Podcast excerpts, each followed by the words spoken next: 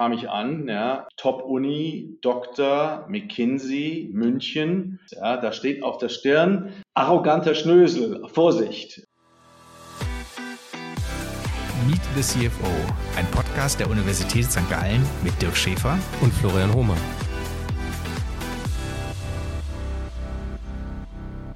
Diese Folge wird präsentiert von InnoScripta, dem softwaregestützten Marktführer für die staatliche Förderung von Forschungs- und Entwicklungsprojekten.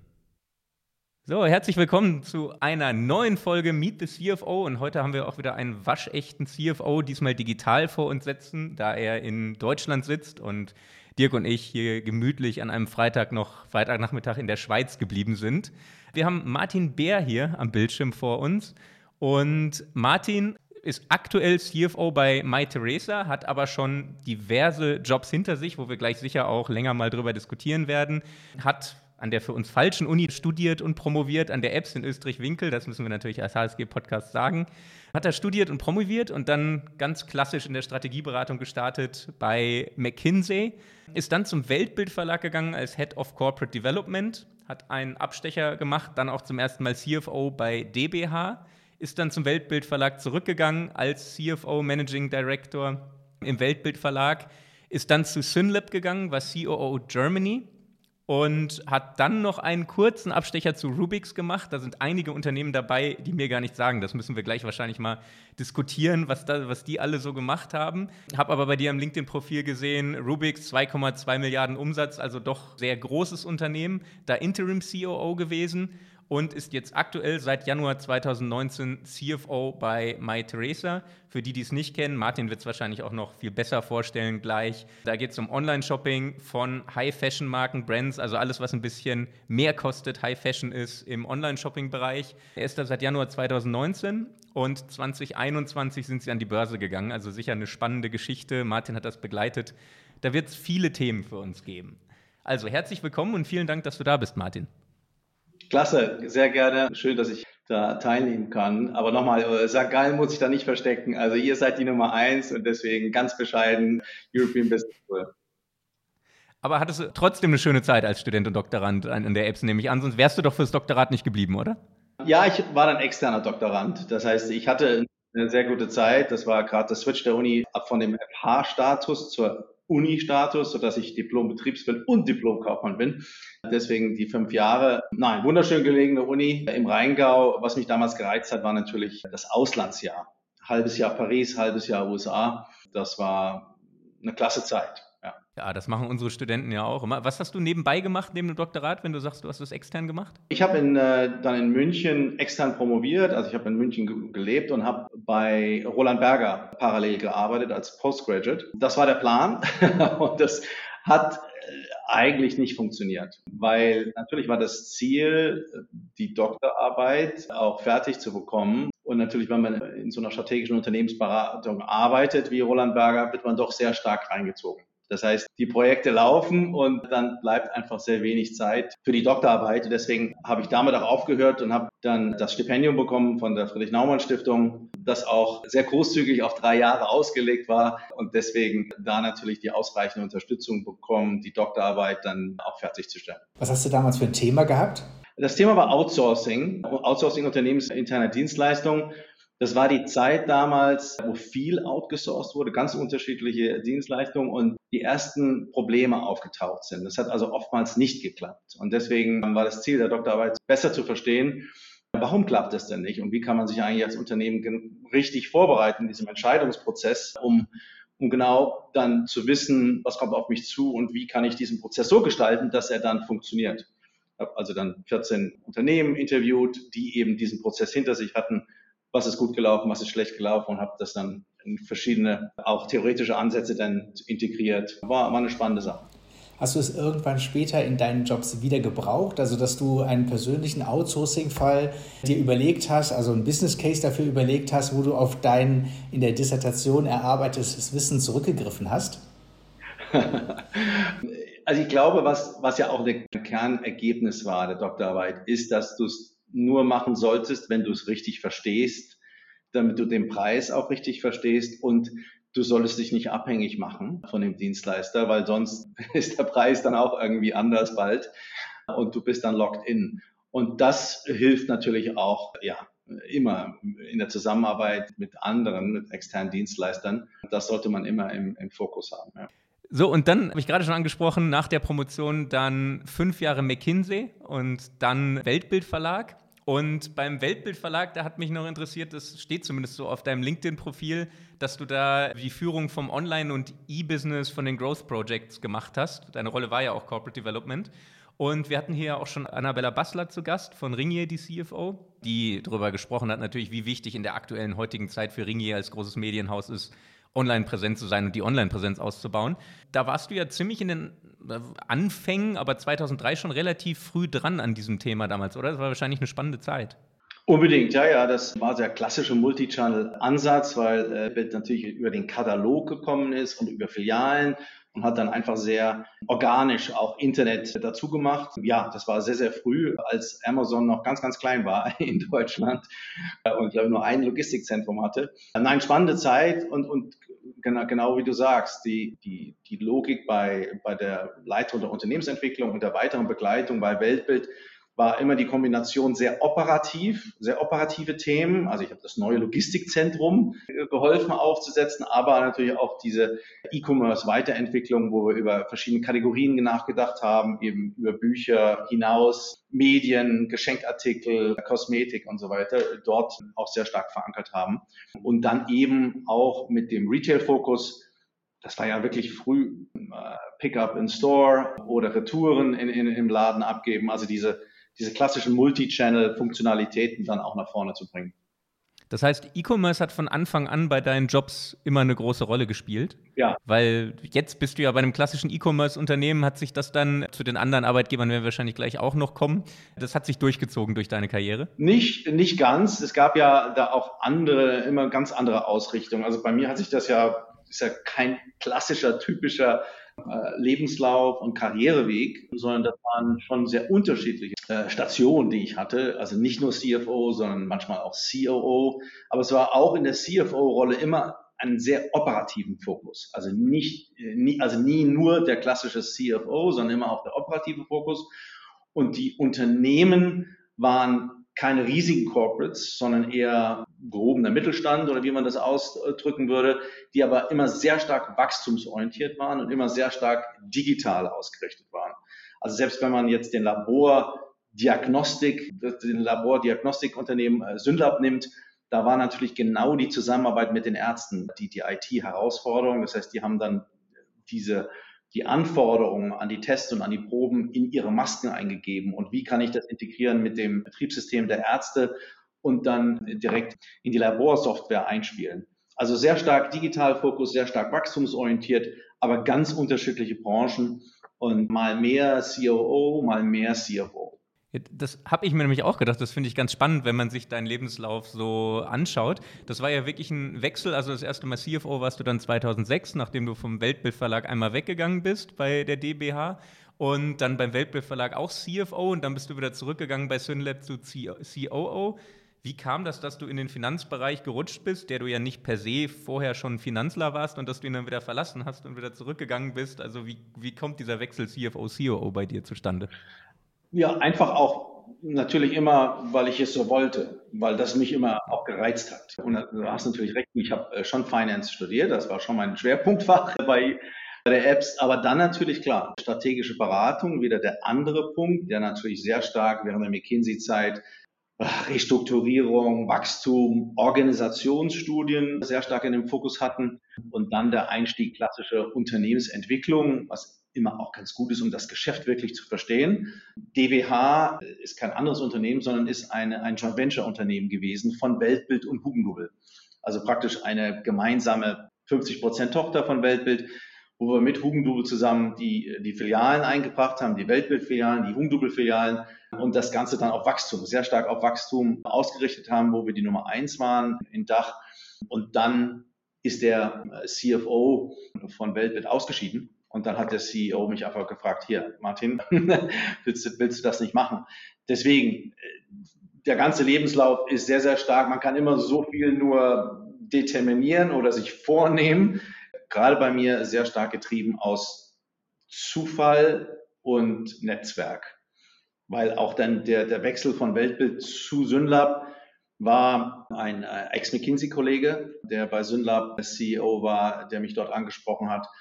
Und auch während der Rubix-Zeit, Mai Theresa war auch ein Ex-McKinsey-Kollege, der CEO von Mai Theresa ist und eben dort auch mich angesprochen hat und gesagt hat, Martin, das wäre doch was. Also du sprichst ja schon dieses Alumni-Netzwerk eben auch von McKinsey an, äh, was ja sowieso ein bisschen legendär zu sein scheint und das bewahrheitet sich, wenn man so deinen Stories folgt. Das heißt, diese McKinsey-Welt, die hat letztendlich viele Stationen deiner Karriere geprägt. Ja, das, das ist so. Also ich glaube, das kann man pauschal nicht, nicht sagen, weil auch viele Freunde, die bei McKinsey waren, denen ist es nicht so gegangen, dass jetzt deren Karriereweg durch McKinsey Alumni-Netzwerk vorgezeichnet war.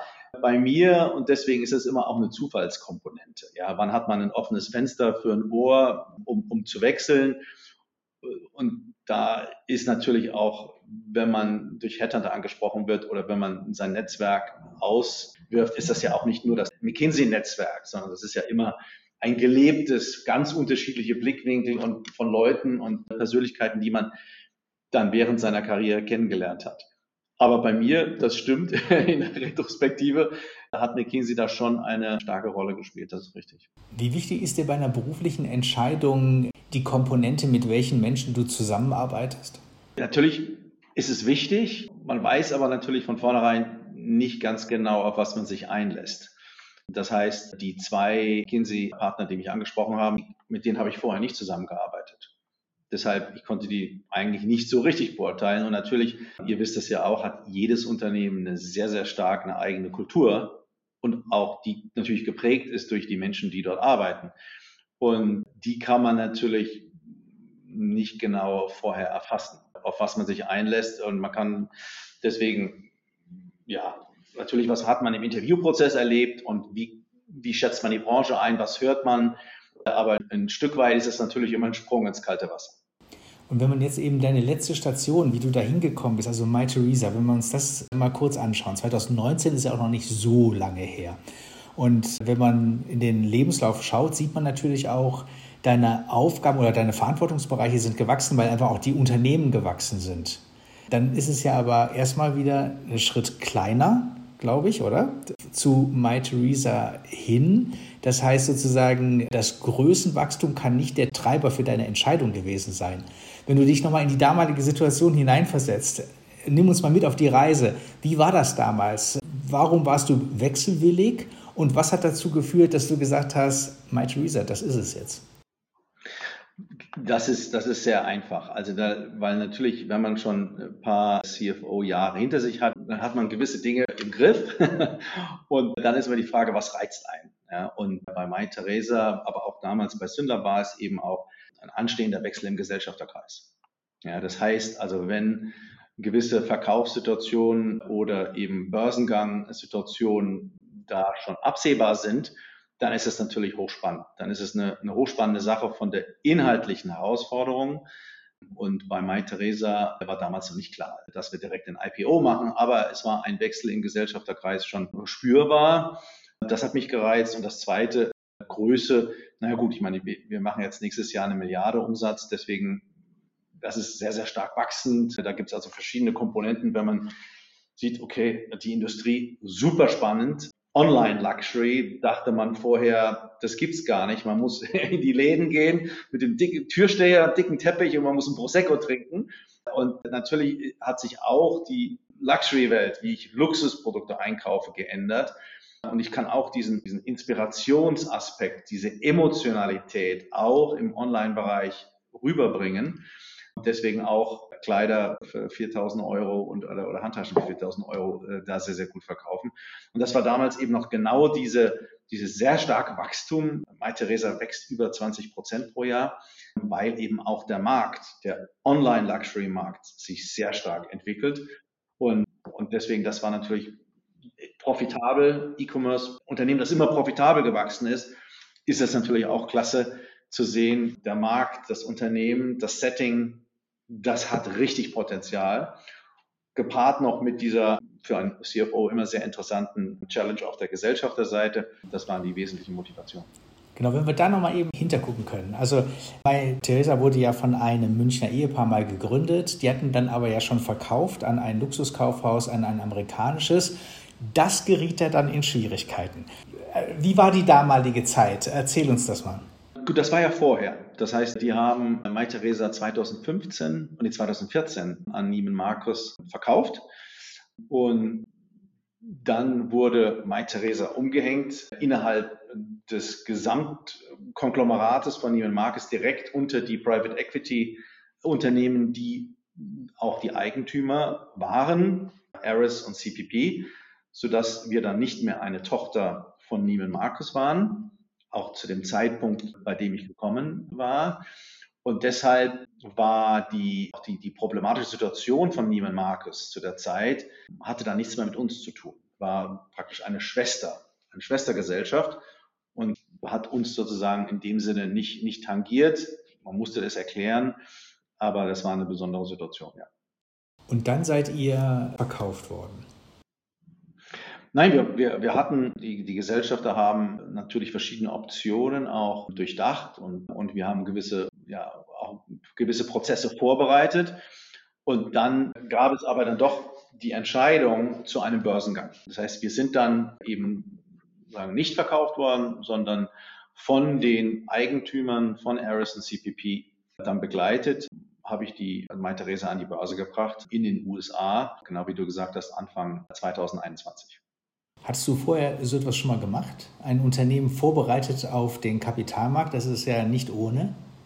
Nein, und deswegen war das natürlich auch eine hochspannende Zeit für mich. Wie immer ist es kein Rocket Science. Also deswegen, da gibt es ein paar, paar Dinge, die man beachten sollte.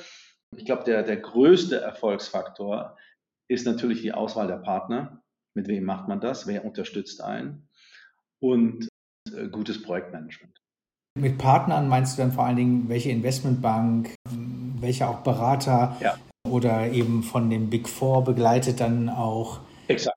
Genau wie du sagst, die Investmentbank Hintergrund ähm, hilft natürlich sehr, sehr stark in Richtung Kapitalmarkt und äh, natürlich auch Berater, die, die uns auch unterstützt haben, in der kurzen Zeit von einer HGB-Welt in die äh, IFRS-Welt zu gehen mit einer starken Cash-Orientierung, klaren Prozessen.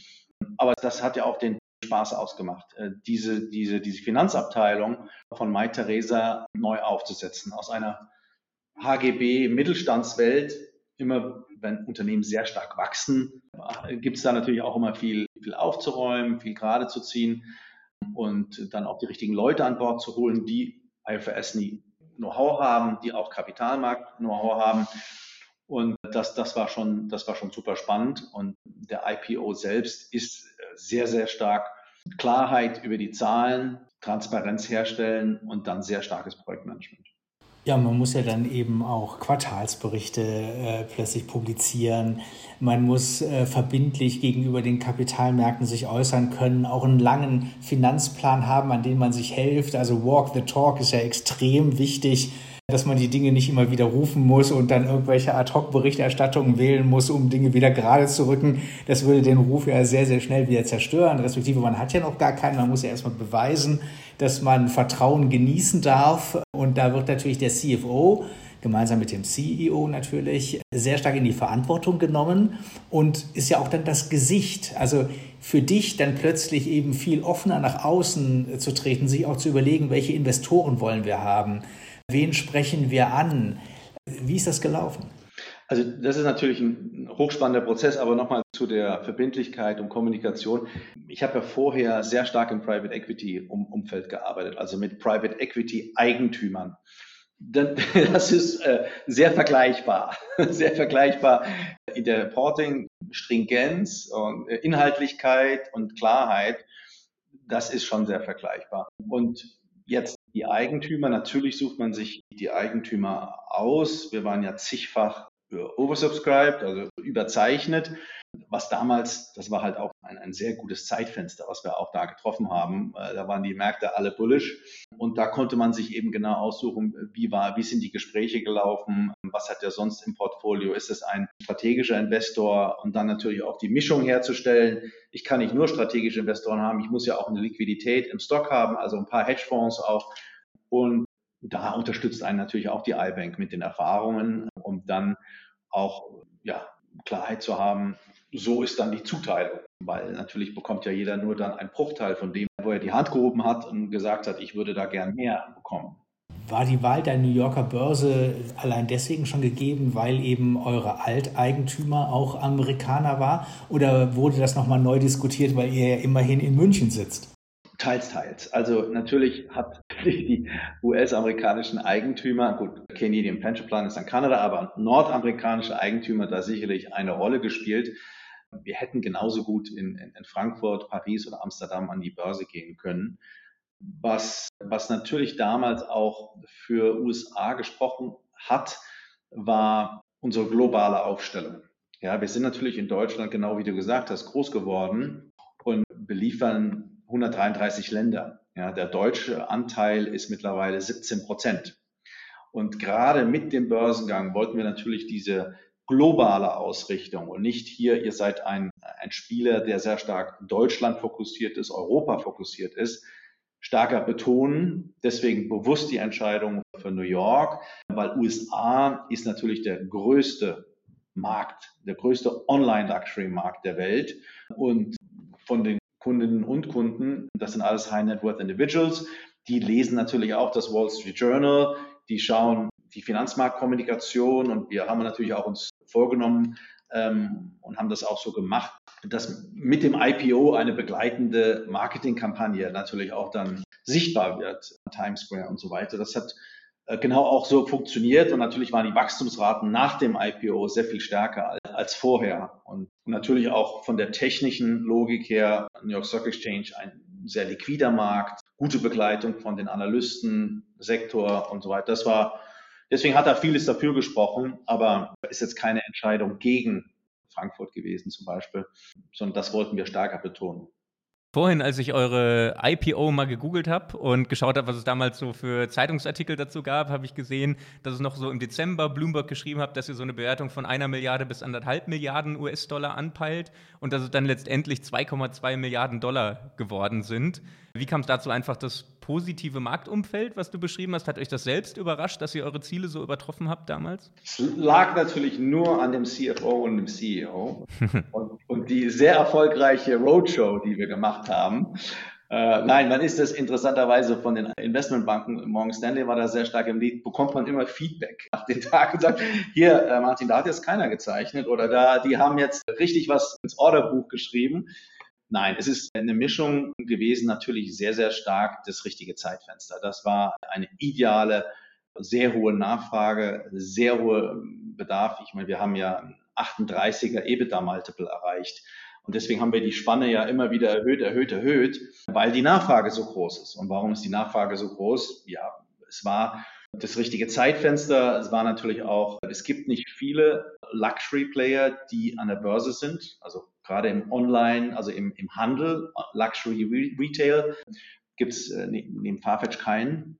Und dann war, ja, die Roadshow ist sehr gut gelaufen, wo man mit den Investoren die Gespräche führt. Wir hatten uns natürlich klar vorher Gedanken gemacht, was ist die Equity Story, was sind die Kaufargumente, wie entwickelt sich das? Und das lief sehr, sehr positiv, ja. Und dann ist jetzt ja aber im Verlauf, da müssen wir dann ja auch kritisch nachfragen, aber da wirst du ja sicher dann auch die Erklärung haben. Jetzt ist euer, eure Marktkapitalisierung ja deutlich runtergegangen seitdem, oder? Also ich habe gerade nochmal nachgeguckt, wenn ich richtig gesehen habe, 339 Millionen US-Dollar, also von 2,2 Milliarden auf 339 Millionen. Liegt das auch am CFO und CEO oder was ist da mit der Marktkapitalisierung passiert? Genau, nur das Positive, das Negative natürlich überhaupt. Ja. Ähm, nein, das hat sehr, sehr stark auch technische Aspekte.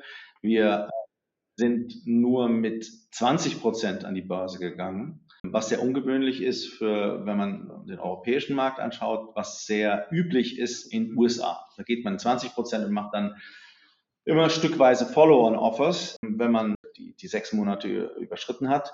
Das ist bei uns nicht erfolgt und so dass wir nur 20 Prozent gelistet sind. Wir haben da strategische Investoren, die eben sehr stark zu 26 Dollar eingekauft haben, die natürlich als der Markt dann auch durch Ukraine-Krieg, durch höhere Inflation, Zinsniveau, durch die Verunsicherung, Rezession und auch Verunsicherung E-Commerce im Kundenbereich, das ist ja im Moment sehr, sehr schwierig, die natürlich dann auch das sehen, dass der Börsenkurs äh, nach unten geht, die aber mit 26 Dollar eingekauft haben, die verkaufen nicht. Und, und, und Käufer, die schauen natürlich auch auf die Liquidität des, des Stockpreis. Das heißt also, was ist mein Average Daily Trading Volume? Wie stark wird die Aktie gehandelt jeden Tag? Und das ist sehr wenig, weil es gibt keinen, der verkaufen will. Und die Käufer sagen dann, ja, wenn ich reingehe, dann beeinflusse ich schon den Stockpreis. Und die Liquidität äh, ist zu gering, für viele Investoren auch zu gering. Sie dürfen nicht reingehen. Deswegen ist das so ein bisschen eine besondere Situation, die sehr stark durch die, die Makrosituation getrieben ist und unsere sehr enge, äh, sehr enge Liquidität. Das heißt aber, du hast jetzt nicht den großen Druck, den vielleicht andere Unternehmen hätten von Investoren, die sagen, so wie ich es gesehen habe, lag euer Aktienpreis, äh, du hast gerade gesagt, bei 25 Dollar auch mal in der Spitze irgendwo da um den Dreh. Jetzt ist es bei 4 Dollar. Also nicht den Druck der Investoren, die sauer sind und vor allen Dingen auch nicht den Druck, weil ihr nur mit 20 Prozent im Free Float seid, dass ihr zu günstig seid in der Market Cap und übernommen werden könntet. Das heißt, die Faktoren fallen bei dir eher weg. Und das ist nicht so ein großes Problem für euch. Also natürlich ist die Situation so, wie sie ist. Das ist für die Investoren nicht befriedigend, gar keine Frage. Wichtig ist, also die Investoren verstehen ja auch die Situation. Deswegen muss man das denen nicht erklären. Wichtig äh, für die Investoren, und da kommt das CFO sehr stark ins Spiel, ist die operative Performance. Das heißt, genau was Dirk vorhin gesagt hat, was hast du versprochen? Was war deine Guidance? Und wie liefert ihr die, die Zahlen ab? Und da können wir sehr stark punkten. Das heißt, wir haben da selbst in der jetzigen schwierigen Situation zweistelliges Wachstum, Profitabilität und das ist natürlich der intrinsische Wert des Unternehmens, der auch sehr stark über die KPI sichtbar wird der ist natürlich auch für die Investoren wichtig. Sie wissen, das ist eine besondere Zeit jetzt, das wird sich auch ändern und schauen natürlich auf die Gesundheit und auf die Wachstumsperspektive und auf die Ertragskraft des Unternehmens. Das ist im Vordergrund. Aber wenn ihr nur 20 Prozent an die Börse gebracht habt, heißt das, dass eben euer Private Equity Investor zu 80 Prozent drin geblieben ist? Exakt, genau. Warum haben die das gemacht? Warum haben die jetzt nicht gesagt, jetzt ist der richtige Moment gekommen, unser Engagement zu versilbern? Ja, das ist auch sicherlich der Aktienkursentwicklung geschuldet. Das heißt, die Logik ist, ich gehe mit 20 Prozent raus, der Kurs steigt, dann gehe ich mit 30 und dann steigt er nochmal, dann gehe ich mit 40 und mit 50.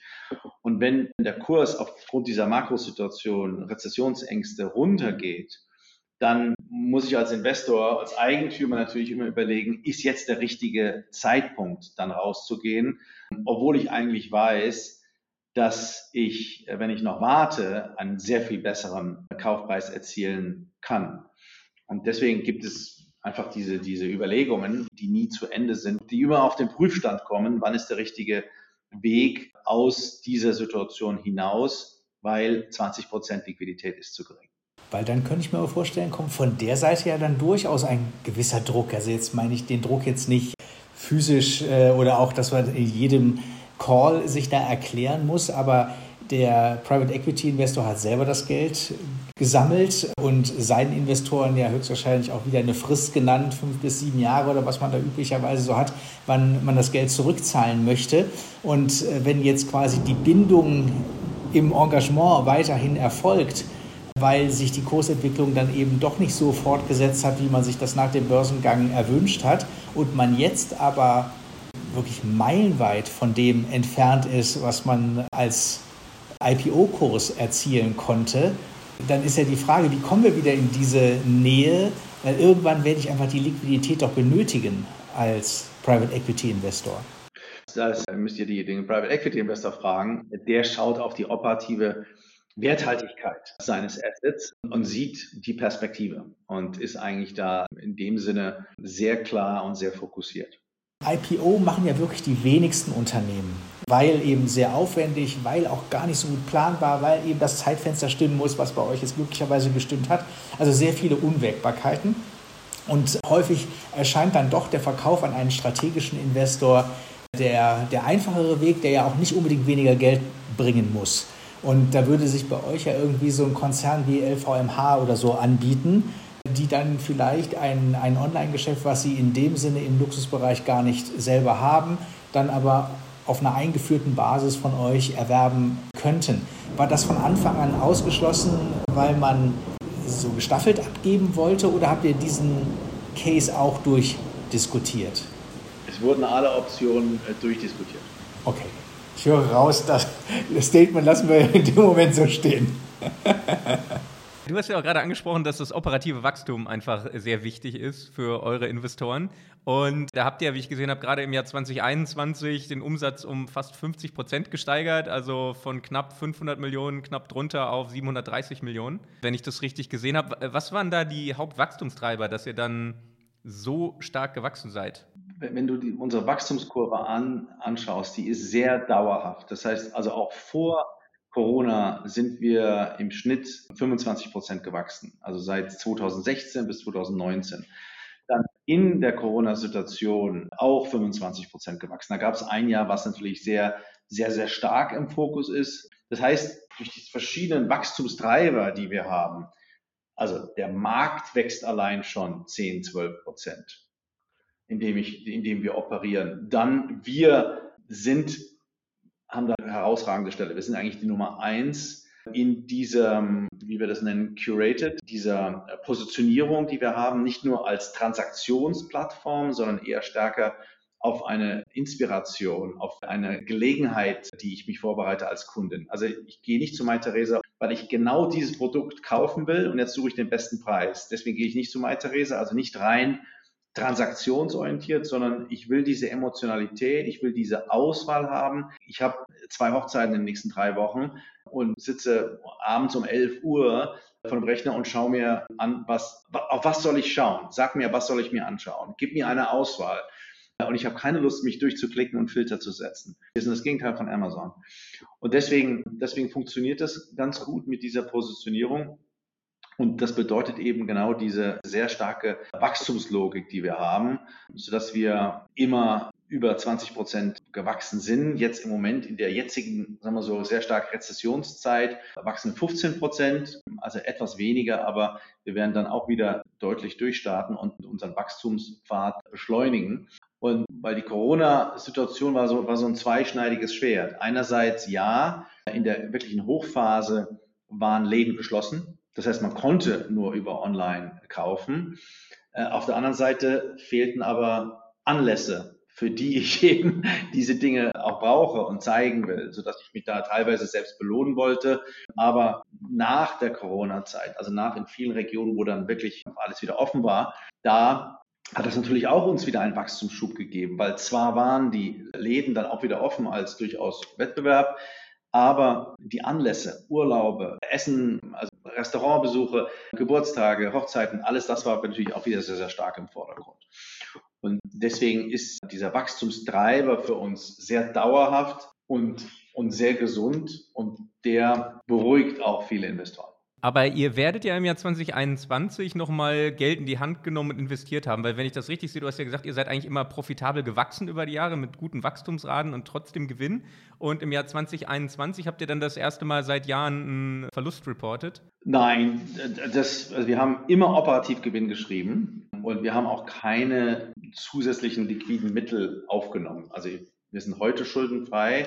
Wir haben natürlich durch den Börsengang einen Teil der Erlöse der Emissionserlöse auch erhalten können. Und die Verlustsituationen sind rein buchhalterische Themen, die sich auch auf Share-Based Compensation und wie ich diese Share-Based Compensation bilanziere, geschuldet. Bist du seit dem Börsengang auch Anteilseigner?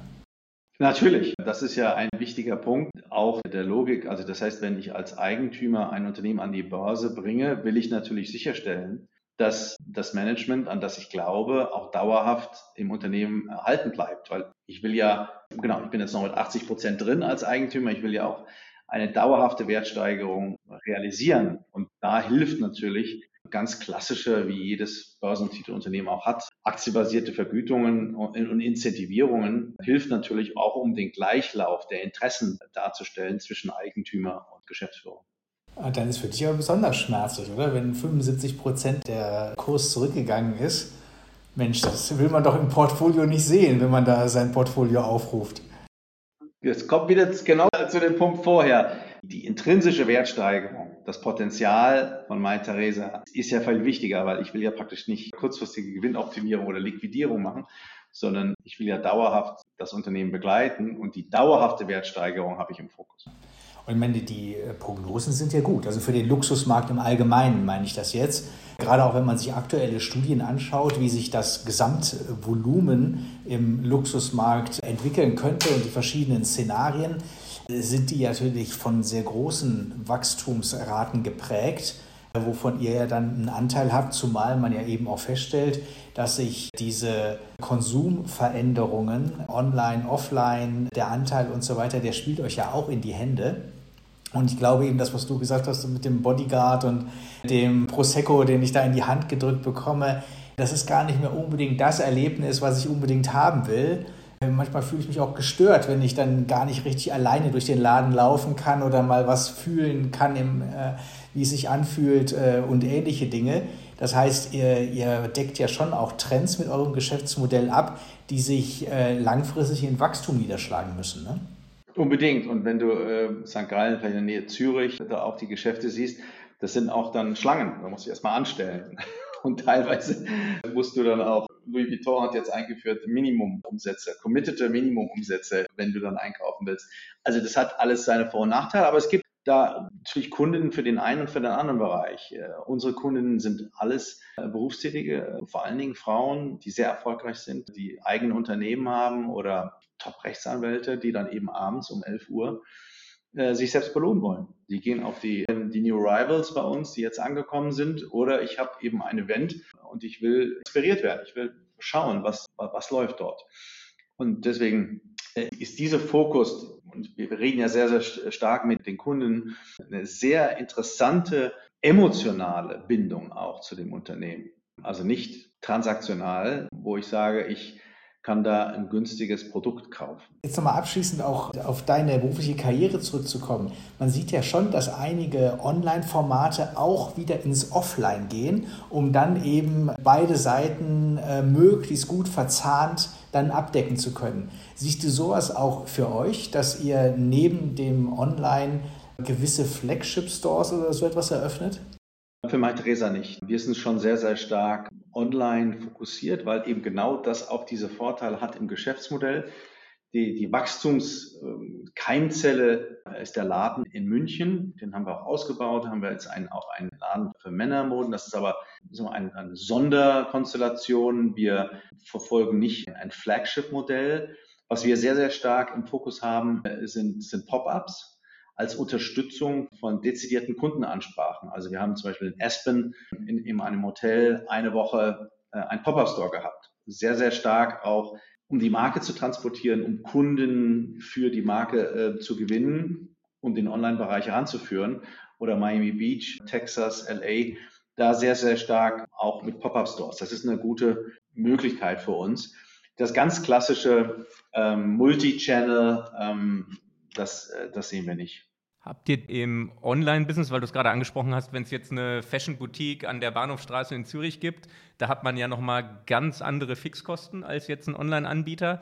Unterscheiden sich dann da auch die Margen, mit denen ihr operiert? Jetzt, wenn ihr jetzt ein paar physische Boutiquen aufmachen würdet, müsstet ihr dann mit anderen Margen planen, als ihr das im Online-Geschäft tut? Die Geschäftsmodelle und die, die G&V-Strukturen sind komplett anders, völlig richtig. Ich muss Laden habe ich Miete, habe ich CAPEX.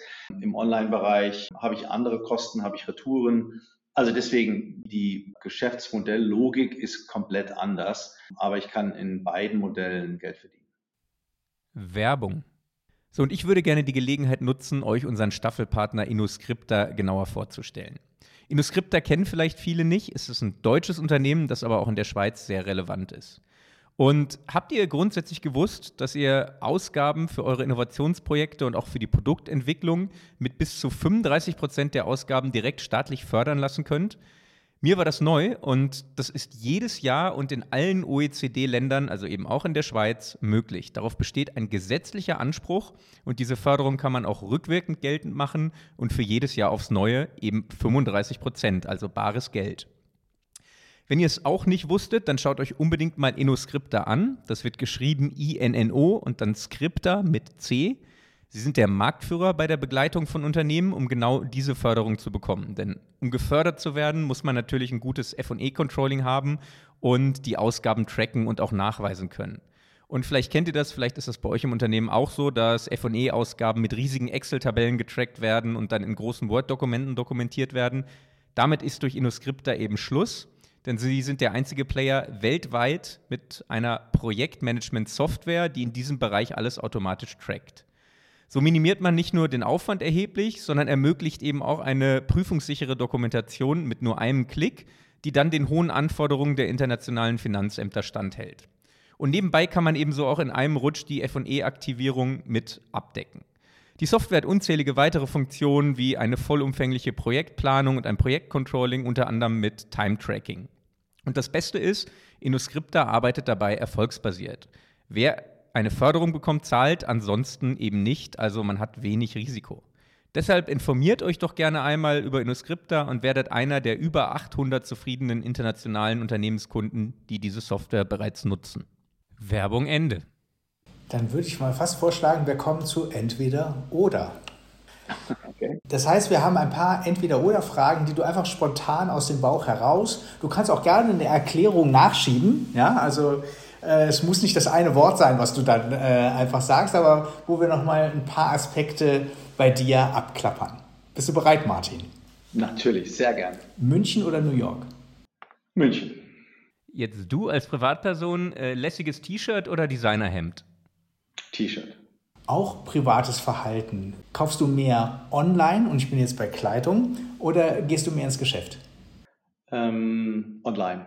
Lieber viele Dinge neu ausprobieren oder wenige Dinge perfektionieren? Das ist eine schwierige Frage.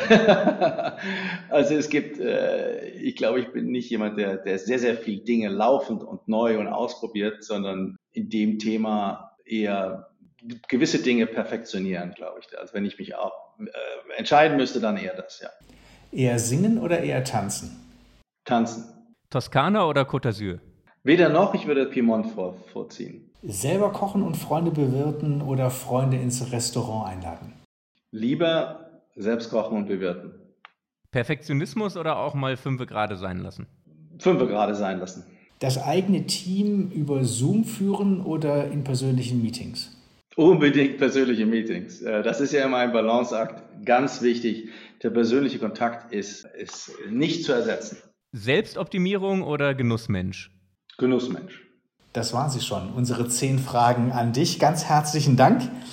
Lieber Martin, was äh, wünschst du dir äh, beruflich für die nähere Zukunft, für das Geschäftsjahr 2023? Natürlich wünsche ich mir, dass, dass, die, dass die geschäftliche Weiterentwicklung, also bei MyTheresa, sehr, sehr stark weiter vorangeht. Das, da sind wir sehr, sehr zuversichtlich und das, das macht Spaß und äh, daran arbeiten. Und ihr habt ja den Männerbereich noch gar nicht so lange äh, in, in eurem Sortiment. Wenn du jetzt noch einen Appell an die, bei uns hören natürlich äh, viele Männer, muss man natürlich sagen, wenn du jetzt einen Appell setzen kannst, wie dürfte der lauten? Geht mal auf die Webseite, ähm, entdeckt das ein bisschen ähm, und äh, vielleicht wollt ihr euch ja irgendwann mal belohnen. Einfach ausprobieren. Das werden wir alle machen. Vielen Dank. Danke dir. Meet the CFO, ein Podcast der Universität St. Gallen mit Dirk Schäfer und Florian Hohmann.